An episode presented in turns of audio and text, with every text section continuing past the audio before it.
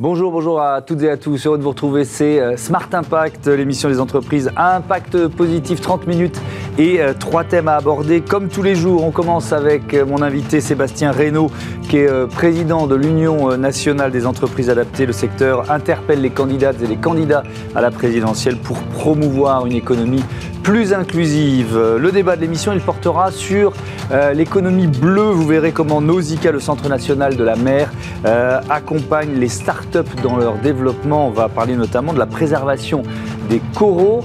Et puis dans euh, Smart IDs, vous découvrirez Silex, pionnier du euh, marché du sourcing intelligent qui publie un guide des achats responsables. Voilà, euh, pour les titres, on parle des entreprises adaptées tout de suite.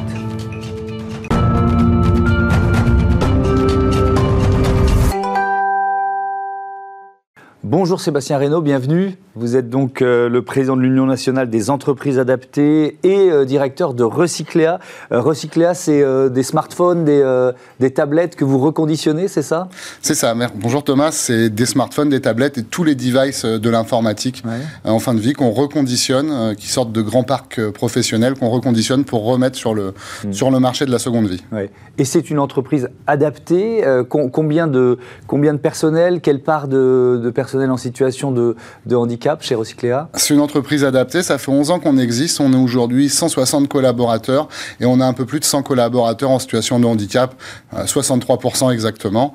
Donc euh, ce modèle inclusif euh, nous permet bah, de de, favoriser l'emploi des personnes en situation de handicap, alors que beaucoup de la moyenne en France c'est 3,5%, donc euh, voilà, c'est, on surperforme. Ah oui, vous êtes bien, bien, bien, bien au-dessus de la, de la moyenne. Euh, euh, donc l'Union nationale des entreprises adaptées, dont vous êtes le, le président, 560 entreprises qui représentent 70% du secteur, 80% des, des salariés. Déjà, si on, si on définit, c'est quoi une entreprise adaptée? Ça veut dire quoi? Alors, une entreprise adaptée, depuis la loi de 2005, c'est une entreprise déjà du milieu ordinaire de travail. C'est-à-dire qu'avant, on était avec nos, cousins des ESAT dans le médico-social, et mmh. depuis 2005, on est venu dans le monde du travail ordinaire, comme n'importe quelle entreprise.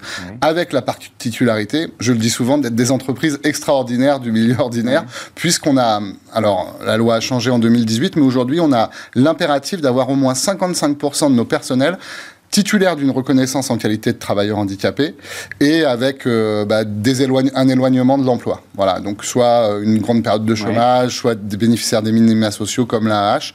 Voilà, et donc ça c'est la c'est la définition légale de l'entreprise mm. adaptée. Mais qu'est-ce qui vous différencie des ESAT en fait? C'est quoi la, différence entre une entreprise adaptée et un ESAT La différence entre un ESAT et une entreprise adaptée, l'ESAT est dans le médico-social.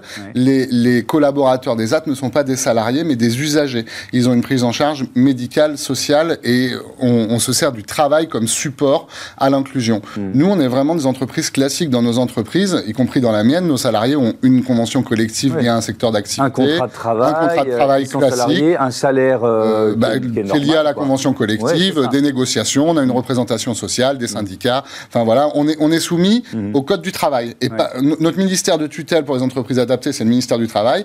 Pour les ESAT, c'est le ministère de la Santé. Oui, donc on voit bien la, la, différence. D'ailleurs, quand on parle de, euh, de de, Français en situation de handicap. Ça représente combien de personnes aujourd'hui? Aujourd'hui, il y a 12 millions de Français en situation de handicap. Ce qui est, beaucoup, on, sous-estime souvent ce, chiffre. Alors, qui rentre dans cette catégorie en quelque sorte Alors, toutes les sortes de handicap, le handicap sensoriel, le handicap moteur. C'est vrai qu'en France, quand on parle de handicap, on voit la personne en fauteuil, comme dans le monde entier, puisque le pictogramme qui symbolise le handicap, c'est la personne en fauteuil.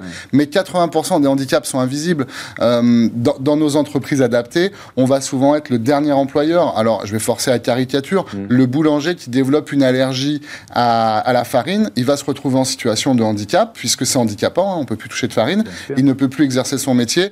Bah, L'entreprise adaptée est souvent une solution. Les personnes qui ont des lombalgies, les personnes qui ont des problèmes cardiaques, après mm. toutes les pathologies plus ou moins dégénérescentes, voilà, c'est des gens qu'on retrouve beaucoup dans les entreprises adaptées. Mm. Alors c'est pas, euh, ça représente, vous, vous, le disiez, 12 millions de, Français, pourtant c'est pas vraiment un, thème majeur de, cette élection euh, présidentielle. Vous, euh, publié un, plaidoyer à destination des candidates et des candidats pour dire quoi? Ben, Pour essayer d'avoir une plus grande justice sociale. On a cinq grandes thématiques dans notre plaidoyer, quatre qui concernent presque directement les entreprises adaptées, notre secteur, pour, pour encourager au développement de d'autres secteurs, parce que à peu près 500 000 personnes en situation de handicap au chômage en France, on en a 40 000 en situation d'emploi dans nos entreprises adaptées. Mmh. On, a le, on a le potentiel pour se développer. Encore faut-il lever quelques verrous.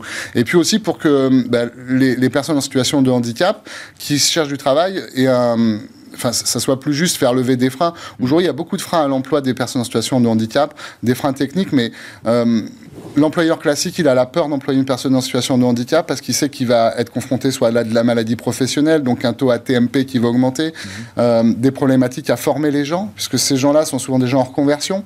Et aujourd'hui, nous, on plaide pour ce qu'ils aient leur euh, compte, leur compte formation qui soit abondé deux fois plus que les valides, puisque dans une carrière d'une personne en situation de handicap, souvent on est obligé de plus se former pour euh, se réhabiliter plus. Mhm. Enfin voilà. De... Il y a aussi le levier de la, de la commande publique euh, sur lequel vous, vous insistez. Euh, quelle est la situation aujourd'hui Et puis qu'est-ce que vous proposez?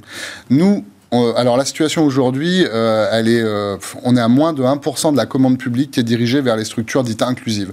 Donc on prend les, les entreprises adaptées, mais toute les, la grande famille des entreprises de l'ESS avec les entreprises d'insertion, les chantiers d'insertion, etc. Moins de 1%. Moins de 1%. Aujourd'hui, la commande publique, c'est 200 milliards d'euros. Donc nous, on milite pour l'application de la loi climat et résilience qui a été votée euh, dernièrement, qui porte à 5% l'objectif, mhm. et, et, pour qu'il y ait des faits. Parce que souvent, on a des engagements dans des lois, mais il n'y a pas souvent l'effet. Donc 5% euh, de la commande publique dirigée vers les entreprises euh, de l'ESS, ces entreprises qui sont en France, sur des territoires. Enfin, c'est important, refaire vivre les territoires. Et on peut relocaliser de l'activité. On, on, en a fait la démonstration dans les entreprises adaptées, hmm. à travers le textile. Euh, dans les entreprises adaptées, avec la crise sanitaire, on s'est mis à faire des masques. Aujourd'hui, on fait des t-shirts, des layettes. C'est un million d'heures de travail, 500 emplois créés l'an dernier. Et enfin, voilà, donc il y, a une possibilité hmm. encore en France de créer de l'industrie. Je, je reviens à, votre casquette de directeur de, de Recycléa. Qu'est-ce que ça représente en termes d'investissement? Et puis ça va rejoindre le plaidoyer. Est-ce que vous avez euh, été aidé d'une certaine façon pour euh, la prise en charge des, surcoûts d'investissement que représente le fait de devenir euh, une entreprise adaptée? Alors, depuis 2018 et la réforme, on a eu un fonds d'aide à la transformation des entreprises adaptées qui intervenait sur l'investissement. Alors, mais dans une enveloppe très capée à 200 000 euros, on avait jusqu'à 50%. Voilà, nous, on demande à la création d'un fonds d'aide à l'investissement parce que en entreprise adaptée, le cabinet Deloitte l'a démontré, mmh. on a 21% de surcoût d'investissement. C'était à peu près votre cas chez, chez, chez Recycléa C'est à peu près ça. C'est une moyenne, quoi. C'est une moyenne. Pour faire le même travail, il nous faut plus de monde, donc plus de vestiaires, plus de parking, plus de surface, etc., mmh. plus de machines. Donc, en fait, on, demande un soutien, mais euh, sur l'investissement créateur d'emplois. Mmh. C'est-à-dire que les entreprises s'engageraient à avoir un impact positif en échange d'un soutien à l'investissement pour euh, bah, combler cette injustice sociale et ces surcoûts d'investissement. Euh, autre proposition que vous, vous évoquez, vous l'avez dit rapidement, mais un dispositif pour favoriser le retour à l'emploi. C'est-à-dire que là, là, on parle de personnes en situation de handicap, et vous l'avez dit, il faut quoi? Il faut les former, il faut, il faut accentuer ce dispositif-là. là encore, vous vous adressez aux candidats et aux candidats. Oui, il faut accentuer ce dispositif-là et lever les freins administratifs qu'on a dans notre pays.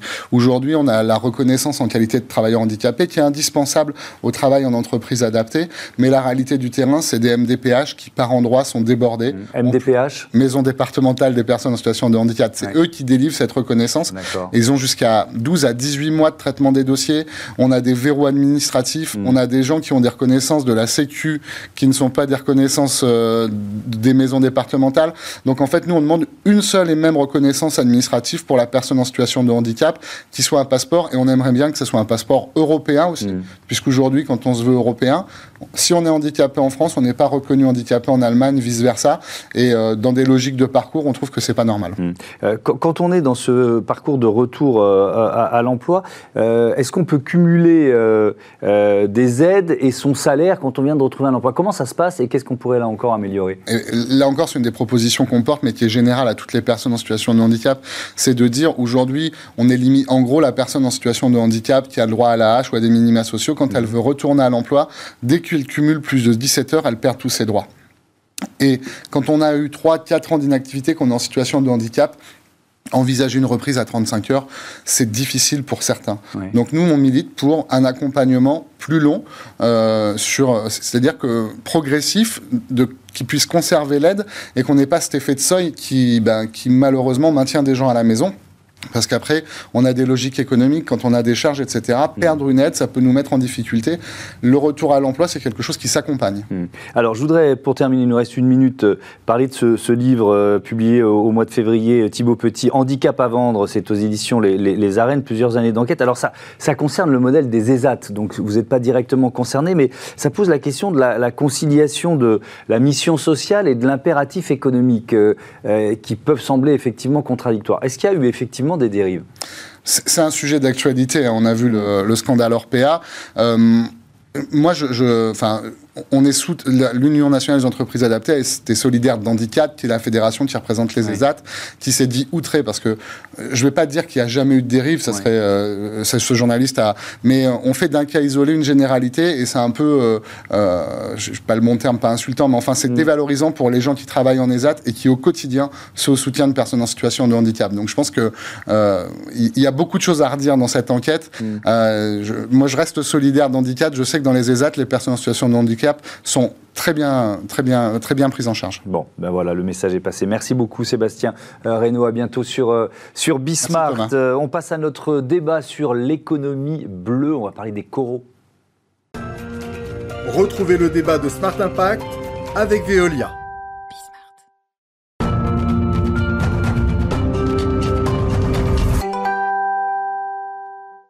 Le débat de ce Smart Impact euh, avec euh, Gaël Jean, bonjour, bienvenue. Vous êtes euh, chargé de mission au Blue Living Lab qui dépend de Nausicaa. Jérémy Gobet, bonjour. Vous êtes artiste plasticien, créateur du projet Corail Artefact. Allez, on, présente un peu Nausicaa, le Centre national de, de la mer, et, et surtout ce Blue Living Lab, c'est quoi?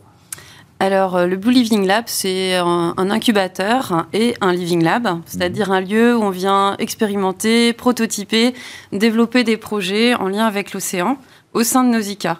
Donc on a un espace de coworking euh, qui accueille des porteurs de projets et euh, le programme euh, leur donne accès à l'ensemble des, des, infrastructures et des compétences au sein de notre équipement qui oui, donc il y a vraiment... à Boulogne-sur-Mer. Oui, évidemment, le, ce, musée de la mer ou ce centre national de la mer à, Boulogne-sur-Mer, ça veut dire que c'est vraiment un laboratoire, quoi. on peut vraiment dire ça. C'est ça, exactement.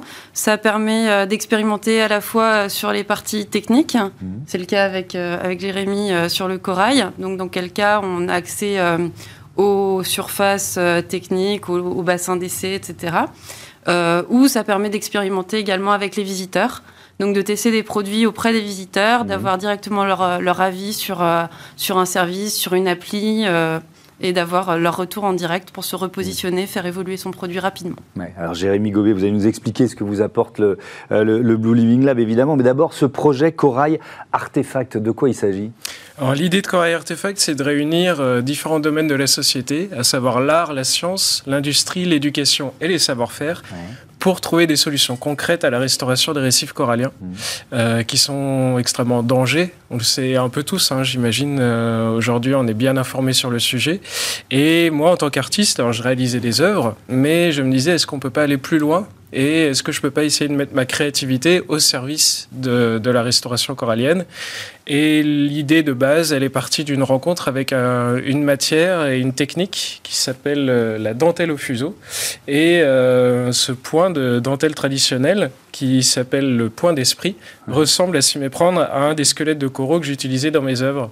Et l'idée a été de se dire, bah, est-ce qu'on pourrait pas utiliser cette dentelle pour régénérer les récifs et faire vraiment une alliance. Alors j'en fais des œuvres, mais aussi faire une alliance savoir-faire euh, en perdition. Hein. Les, les, ateliers de dentelle aujourd'hui en France sont, euh, sont de plus en plus rares et sauver à la fois la dentelle et sauver à la fois le corail. Donc ça, c'était l'impulsion. Ça, c'est l'impulsion du, projet. Et puis ensuite, il y a ce que vous développez avec le, le Blue Living Lab. Là, c'est d'autres des, euh, des échantillons, en quelque sorte, que vous avez apportés. Donc c'est quoi exactement? Alors, en fait, la dentelle, pour moi, elle sert de support pour capter ce qu'on appelle les larves de coraux.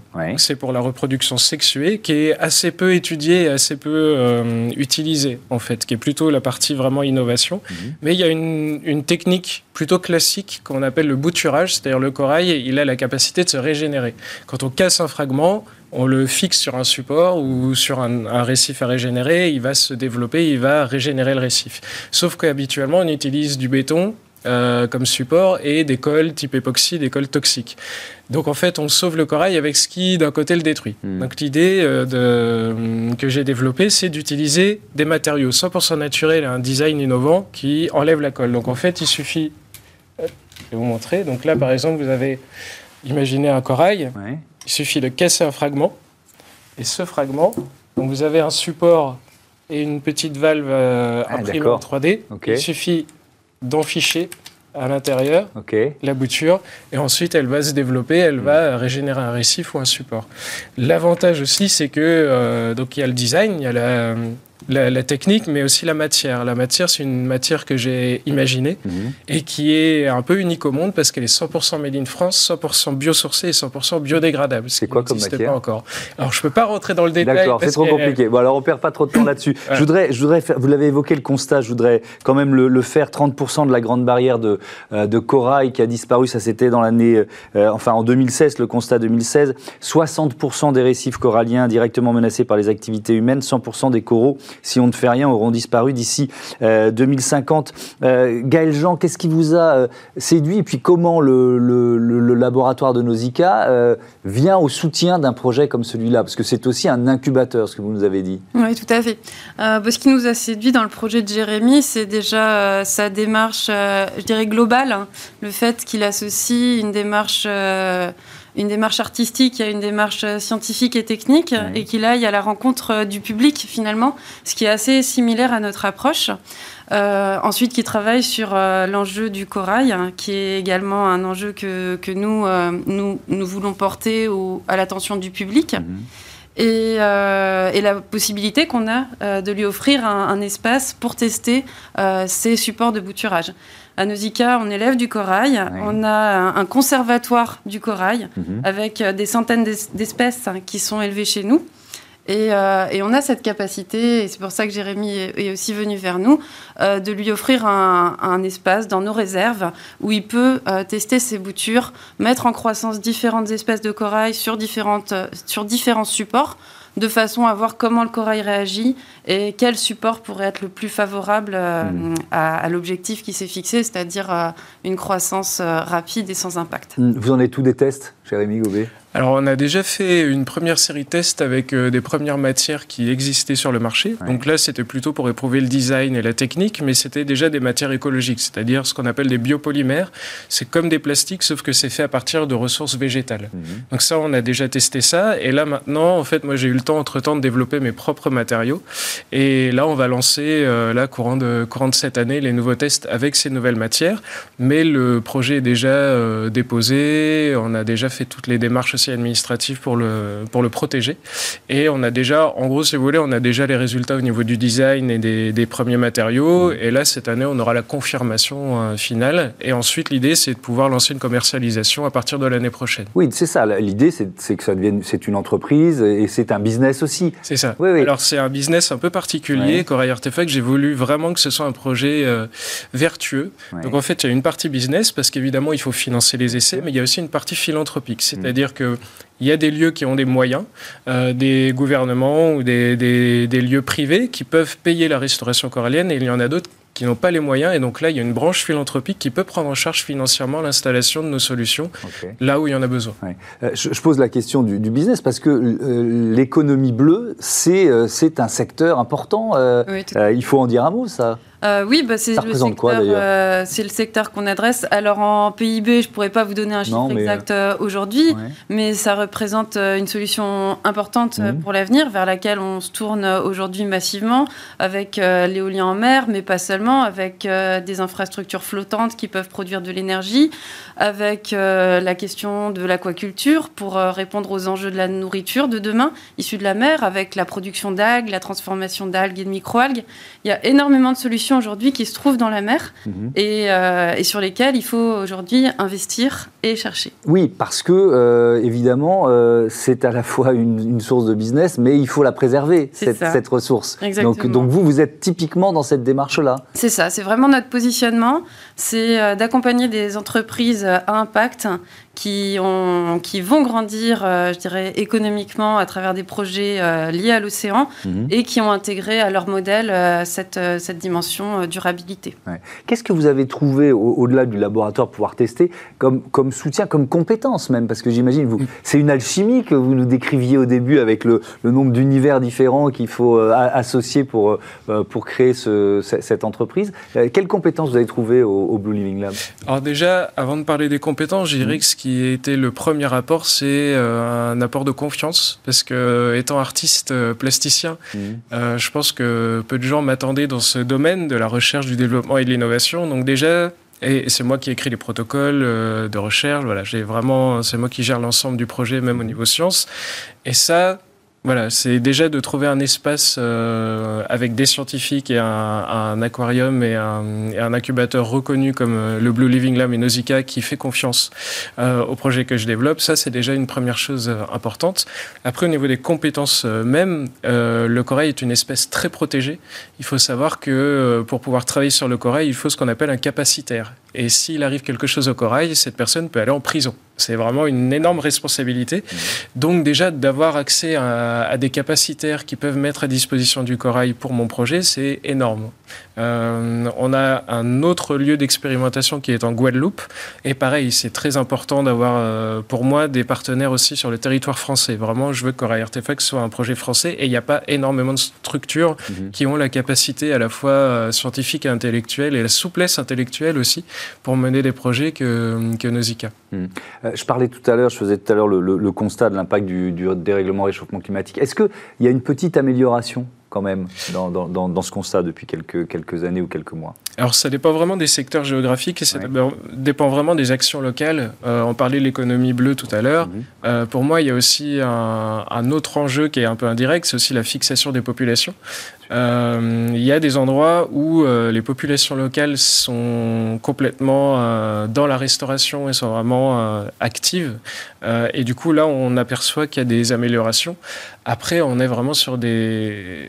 On ne sait pas comment la nature va réagir. C'est-à-dire que, euh, à la fois dans le bien et à la fois dans le mal. C'est-à-dire, dans le mal, c'est ce qu'on voit aujourd'hui. C'est-à-dire, effectivement, les coraux sont en train de disparaître.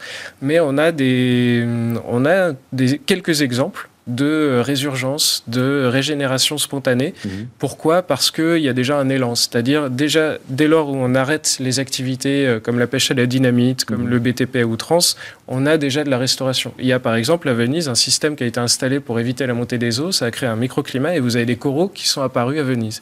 Donc en fait, la nature trouve très vite son chemin. Mhm. Et moi, ce que je dis euh, régulièrement, euh, Corail Artefact, c'est tellement, finalement, pas sauver le corail, mais trouver notre place à nous, êtres humains, dans le cercle de la nature. Les coraux vont survivre quelque part. Il y a des coraux qu'on appelle en profondeur, Mhm. qui sont à des dizaines, voire des centaines de mètres de profondeur.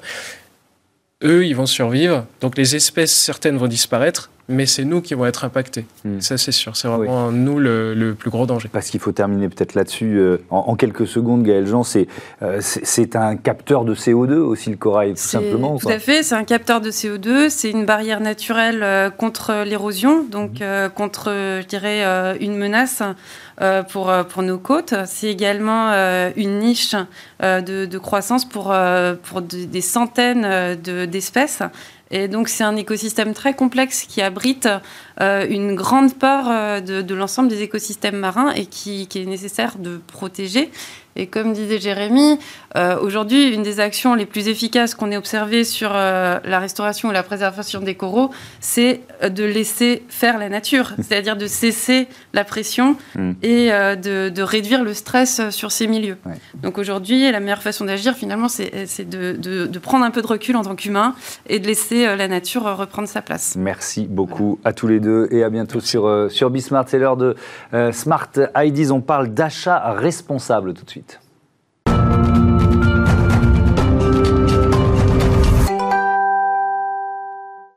Bonjour Quentin Fournella, bienvenue. Vous avez euh, fondé euh, Silex en 2014 avec euh, Nicolas Bridet. Votre métier, c'est le sourcing intelligent. Alors on parle de, on parle de quoi? C'est quoi le sourcing intelligent? Le sourcing intelligent, merci, merci beaucoup pour cette, pour cette première question. Alors en effet, je vais essayer d'introduire de manière la plus pragmatique possible le sourcing intelligent. Nous, on travaille avec les directions achats, on les aide à, à identifier et suivre leurs fournisseurs. donc le sourcing, c'est euh, plus particulièrement l'identification, euh, la recherche euh, de fournisseurs pour répondre à ses besoins. Mhm. donc voilà, j'ai besoin de réaliser telle prestation, j'ai besoin de réaliser telle construction, j'ai besoin donc de, de, constituer des panels de fournisseurs qui vont mhm. pouvoir répondre à mon appel d'offres, à mes et, besoins. Et alors, que propose Silex dans ce cadre-là, avec notamment un rôle important de l'intelligence artificielle? C'est quoi votre valeur ajoutée? Mais en fait, on, nous, on, donc c'est une suite logicielle. donc, on, on vend euh, des solutions euh, accessibles en ligne. Et donc, euh, ce qui fait notre différence, c'est que on embarque avec ces solutions de la donnée, une plateforme de données, donc qui aide les utilisateurs à prendre la bonne décision. Donc, on fait de l'aide aussi dans le décisionnel en leur amenant la bonne donnée au bon moment. Hmm. vous êtes en quelque sorte des acteurs de la transformation RSE dont on parle tous les jours dans cette, dans cette émission. Qui sont vos clients aujourd'hui et, à quel point vous sentez qu'il y a un mouvement? Alors, nous, c'est les, directions achats. Euh, et en effet, depuis, euh, depuis deux ans, on voit euh, le mouvement se renforcer. Alors, voilà, nous, on ne fait pas directement de la RSE, mais de manière indirecte, parce que c'est nos clients qui portent des politiques d'achat responsables ben, qui sont de, plus en plus structurées. et donc, ben, grâce, à, grâce à nos outils, progressivement, on les voit de, prendre de plus en plus. Mm. Et puis, voilà, se, professionnaliser, professionnaliser cette approche autour de, de, l'achat responsable. vous publiez un guide des achats responsables. On y trouve quoi? On y trouve déjà des témoignages de nos clients. C'était euh, ce qu'on voulait, parce qu'en fait, euh, euh, c'est une partie assez méconnue, ce métier de, de, l'acheteur. Parfois, on ne sait pas forcément qu'il bah, y a des grandes fonctions achats qui achètent pour le compte des, entreprises, des organisations. Donc, on voulait mettre leurs efforts en avant. Donc, on a nos grands clients comme la région Bretagne, Paris 2024. donc, les, les, JO qui vont arriver dans deux ans, c'est des milliards d'euros qui sont achetés. Mhm. et donc, de la même manière, ils cherchent à mettre mettre en place euh, cette, euh, une approche euh, achat responsable. Et donc, c'est ce témoignage qu'on oui. retrouve. Dans oui, parce que c'est vraiment un, thème intéressant. On a déjà débattu de ça dans, cette émission. L'achat, le, enfin, c'est un levier majeur. Quoi. On ne le soupçonne pas forcément, mais c'est un levier majeur de transformation. Absolument, oui, ouais, c'est vrai. On a, bah, en fait, si on prend les dépenses d'une entreprise, on a à peu près 50% qui a affaire aux dépenses de, des, ressources pour les ressources humaines. Et puis l'autre moitié, qui est en fait des achats divers et variés. Et donc, bah, ça montre, hein, si on prend au niveau du pays, toutes les entreprises ou même la fonction publique, mm. euh, ça montre euh, voilà, la part d'achat qui pourrait être, euh, sur lesquelles on pourrait avoir des contraintes pour que ce soit le plus responsable possible. parmi vos clients, il y a beaucoup d'institutions de, la fonction publique aussi? Il n'y a, pas que des entreprises privées? Non, non, bien sûr. Et c'est d'ailleurs principalement ici hein, qu'on voit une, très forte dynamique depuis, depuis deux ans avec des organismes publics qui sont de plus en plus contraints au, bien acheter, au mieux acheter. Donc, euh, en effet, on a beaucoup d'organisations de, de, publiques, des régions, des villes, donc des collectivités au sens large, aussi des entreprises, euh, des entreprises publiques, euh, voilà, diverses et variées, le mmh. CEA, l'UGAP, le CNES, pour, pour, les, pour les plus connus. En, en, quelques secondes, si on parle un peu business, c'est quoi les perspectives 2022 pour, pour Silex? Continuer notre croissance déjà. Euh, je pense que c'était, euh, voilà, on le voit, euh, comme je disais, depuis, depuis deux ans, en particulier sur, cette, sur cet effort autour de, la, de l'achat responsable. on, voilà, on, veut maintenir le cap, donc on va continuer. Donc c'est, doublé pour nous. Chaque année, on, double notre, notre taille, donc on double nos revenus mmh. et on fait à peu près plus 50% sur nos équipes. Ça fait déjà un beau challenge, donc on, va continuer de s'y atteler. Merci beaucoup Quentin Fournella et bon vent à Silex. Voilà, c'est la fin de ce numéro de euh, Smart Impact. Merci à toutes et à tous de votre fidélité à Bismart, la chaîne des audacieuses et des audacieux. Salut